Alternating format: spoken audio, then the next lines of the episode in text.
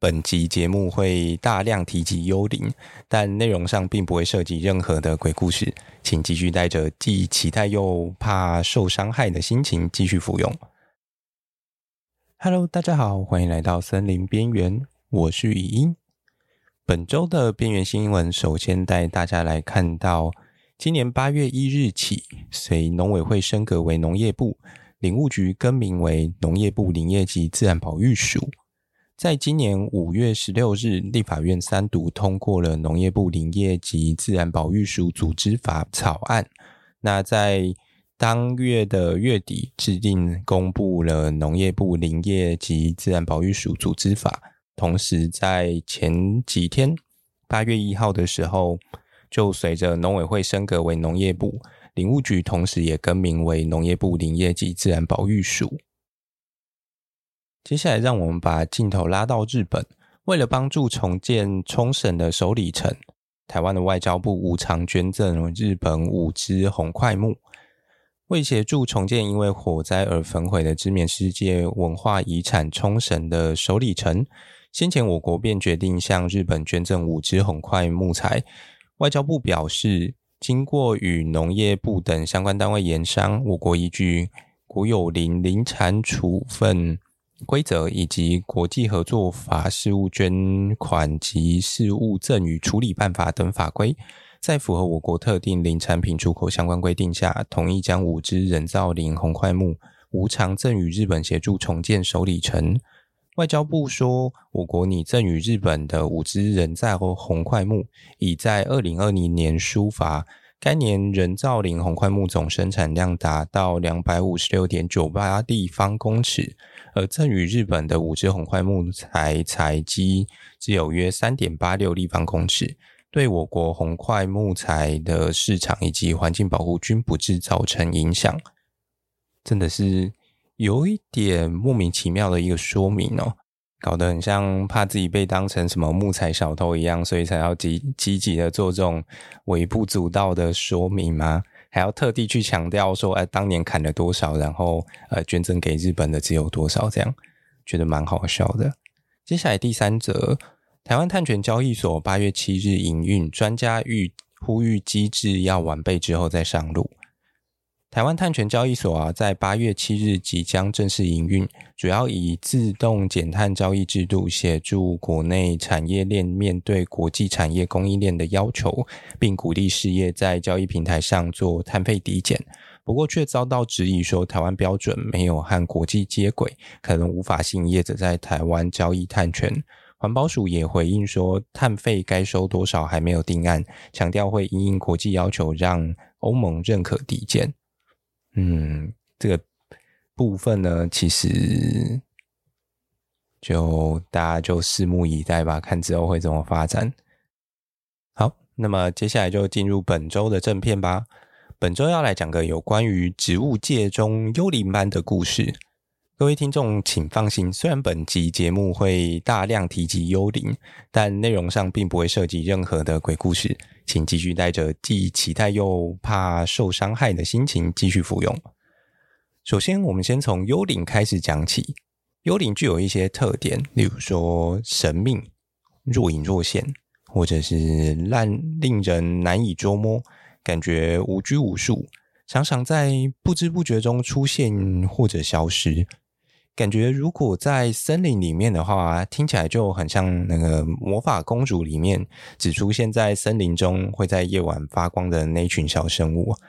但我们今天要介绍的啊，是森林里面另外一群具有同样特征的生物，它们也像幽灵一样具有神秘的生态特性，出现的地点也总是令人难以捉摸，有时出现在树干上，有时出现在石头上。有时就连一些叶片上面也可以发现它们的踪迹，这跟幽灵完全一样，具有相当优秀的一个附身能力，却也常在不知不觉中出现，然后又消失。明明是植物啊，但又给人一种无拘无束的感觉。它就是我们今天的主角——附身植物。不知道大家对于这种幽灵般的植物有什么印象呢？附生植物在植物界中是一种很特别的生态类型哦。不知道大家有没有想过啊？植物不种在土里面，那到底还可以种在哪里啊？也许是在水里嘛。所以我们有水跟蔬菜，我们运用水分当做介质来提供这些蔬菜所需要的养分。但是如果换到树干上面呢？树干到底有什么养分可言呢、啊？而且这样难道不会缺水吗？因为雨水滴下来之后就直接顺着流掉了嘛。所以当然会啊。但既然他们可以就这样存活下来，不就代表说他们说不定有一定的耐旱程度，而且可能还有一些相对应的策略才是。那就让我们一起来看一下附生植物在野外是怎么过活的吧。首先啊，最重要的还是水的问题。虽然它们相对耐旱，不过啊，如果生长在一些有水的地方，理论上应该会长得更好。况且啊，对于植物来说，具有相对充足水源的地方，理论上，它的多样性也会比较高。当然，海洋的部分就太险了，所以可能有点困难。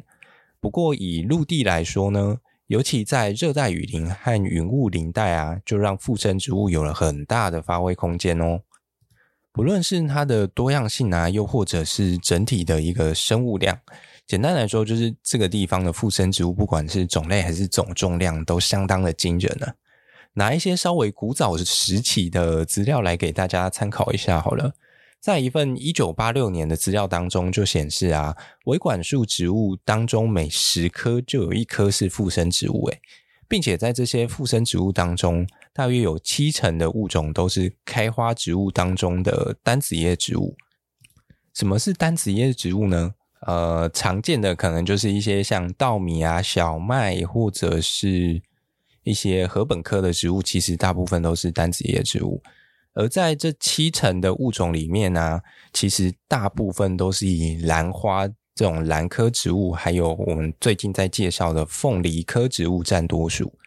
甚至啊，在过去一份二零零三年的研究资料就指出，当时已经描述的两万五千种兰科植物里面呢，大约就有一万八千种是附生植物。诶当然，我猜现在的这个数字应该会更多。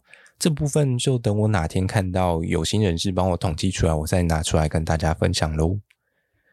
这些数字啊，之所以这么惊人，其中一个很大的原因和这些森林当中的垂直分布很有关系。这就像是我们为了可以提供都市里更多的居住空间，开始盖起摩天大楼一样。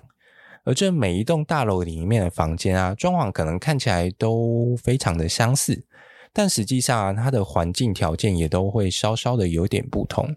例如说，阳光的照射角度啊，湿气的分布、二氧化碳的浓度等等，这每一个房间的细微环境条件，我们就把它称作是微环境。当这些微环境的差异啊和数量越来越多的时候，它就有能力可以去容纳越来越多不同喜好的住户。不管是需要三面落地采光的小家庭呢，还是需要隐蔽空间的阿宅，都可以找到属于自己的位置。然而啊，和我们比较不一样的是，这些热带雨林的住户一旦扎根之后啊，通常就不会再搬家了，除非遇到强迫拆迁的状况。而这些住户呢，之所以能够在这些大楼里面住得这么安稳，还有几个原因。第一，他们具有强而有力的根系，可以把自己稳固在这些宿主身上。就像大家买房子也会想要挑稳固一样的住啊，啊，他们只是靠自己把房子盖得稳固一点。啊，如果盖得不稳怎么办呢？哦，不稳的那些大概早就已经坠楼身亡了居多。再来，既然是住在高楼大厦，又不能叫外送嘛，所以那只好靠空投来进行补给喽。尤其有很多的凤梨科植物呢，它们就演化出了这种杯状或者是碗状的形态。用来承接上方掉下来一些枯落物和雨水。也许有人会想说，既然住在高楼，啊又不想出门，那干脆自己在家搞个开心农场也不错啊。没想到我认真研究一下，还真的有诶。虽然我自己觉得某种程度上比较像在养宠物的感觉，毕竟这年头什么宠物都有人养嘛，养个蚂蚁当宠物好像也很正常啊。尽管这股风潮啊，在一些凤梨科植物之间早就流行很久喽。这些特别的凤梨们会提供一些根系的空间，作为蚂蚁的居所，而蚂蚁就负责搬东西回家吃喝拉撒睡，最后呢，那些渣渣呢，它就会成为凤梨的食物喽。还有啊，另外一群则是比较喜欢养一些细菌或者是真菌当宠物的，尤其是在兰花的根系当中，就养了许多我们称之为兰菌的一群生物。这群生物堪称是兰花界最完整的社会福利系统，一点也不为过。从出生到死亡几乎都不缺席，只要记得缴税，分这些菌一些东西吃，就会有人替你服务喽。听起来一整个超棒的。另外啊，除了靠空投物资和养宠物以外，为了增加养分的吸收，有一些凤梨科植物也在叶面的表面特化出了一些毛状物，来增加养分的吸收效率。甚至有些像是空气凤梨的部分啊，还可以一整个毛到让叶片看起来都莹莹亮亮的。这究竟是怎么一回事呢？这和另一群天差地远的附生植物鹿角蕨身上的毛是一样的吗？今天我们稍微介绍了一下附生植物的一个特性。面对这群在雨林当中乱跑的幽灵人口，我们简单的从水分带到他们在雨林当中的生态习性。但是在这当中啊，有一群附生植物竟然具有漂亮的银白色毛。究竟为什么一些空气凤梨还有一些鹿角蕨身上要有这个毛呢？难道它们也需要保暖吗？那就让我们下个礼拜再来为各位进行解答喽。那我们就下星期同一时间再见喽！这一集节目就这样啦，拜。